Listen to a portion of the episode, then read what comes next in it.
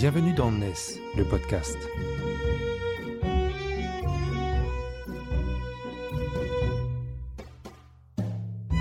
NES, c'est le média des nouvelles solidarités, édité par Harmonie Mutuelle ESS.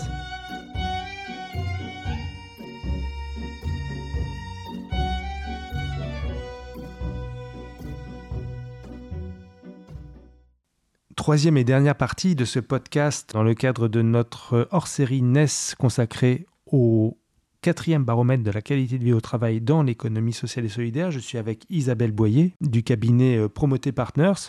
Isabelle Boyer est une professionnelle des ressources humaines. Aujourd'hui, elle conduit notamment des missions de DRH de transition. On discutait dans la deuxième partie d'une mission qu'elle a conduite récemment au sein d'une association qui s'appelle Moisson Nouvelle une association active sur le secteur de la protection de l'enfance, et où il y avait un enjeu au départ, à l'arrivée d'Isabelle Boyer, de remobilisation des salariés et d'objectif final qui était de poser la question de la qualité de vie au travail dans la structure dans le cadre d'un agenda social. On a parlé du diagnostic, de toute cette phase de diagnostic qui a conduit à travailler euh, des séminaires, des temps d'échange, ces temps de, de, de parole prise entre euh, ben, les salariés, l'encadrement, la direction euh, de, la structure. Et d'un diagnostic, on ressort toujours un programme d'action. Quelles ont été les principales actions euh, posées au terme de, la phase de diagnostic? Alors le programme d'action, il y a à l'issue de ces séminaires un certain nombre de, de propositions d'action qui ont été dégagées par les différents participants au séminaire, euh, puisque nous avions donc des séminaires sur chacune des lignes hiérarchiques, les directions de pôle, les chefs de service, les fonctions support ont été associées, mais bien évidemment les instances représentatives du personnel et la dimension des collaborateurs au sein euh, de chacun des établissements étaient euh, à réaliser. L'intérêt était donc de remonter des propositions sur euh, des actions concrètes. Euh, celles qui euh, ont émergé, elles sont souvent de deux ordres. Les propositions de l'ordre de le quotidien des collaborateurs, des évolutions de fiches de poste, des évolutions sur les modes de communication, des évolutions sur les euh, réunions euh, dans les établissements, donc euh, des propositions qui étaient tournées sur la vie quotidienne des collaborateurs et qui témoignent que souvent les questions de changement sont autour de leurs préoccupations directes.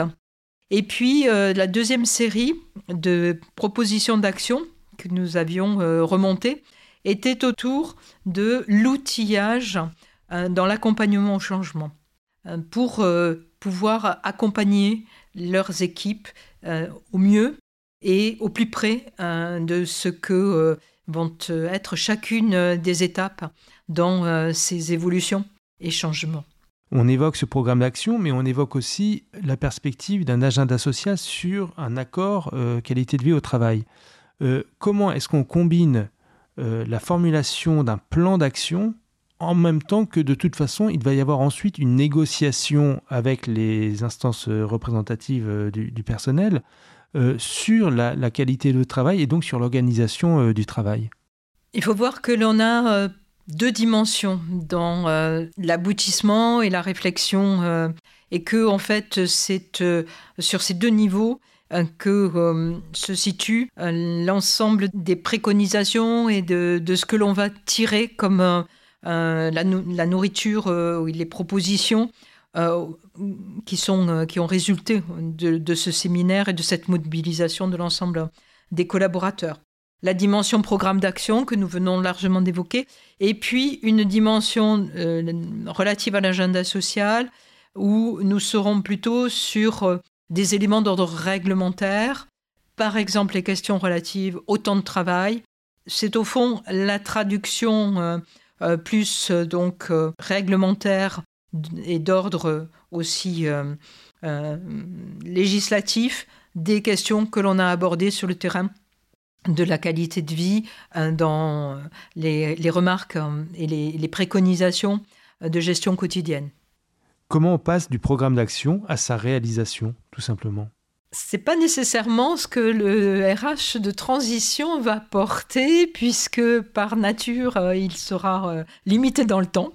Et souvent, euh, il va impulser, en fait, hein, donner un coup de pouce, remobiliser sur un sujet, et puis laisser à ceux qui vont lui succéder, en fait, la charge de mettre en place de le détail du programme d'action. Mais l'intérêt, c'est que dans ces opérations, on a, euh, et, vraiment l'enjeu majeur de la RH de transition, c'est d'avoir préparé la suite des opérations.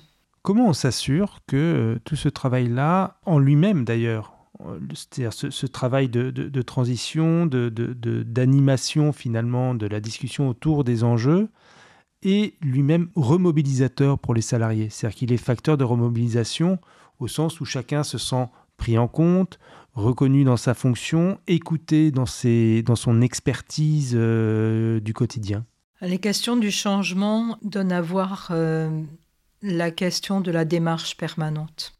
Et il est clair que en fait, euh, ces opérations, alors contradictoires justement avec une mission de transition, mais elles vont se déployer dans le temps.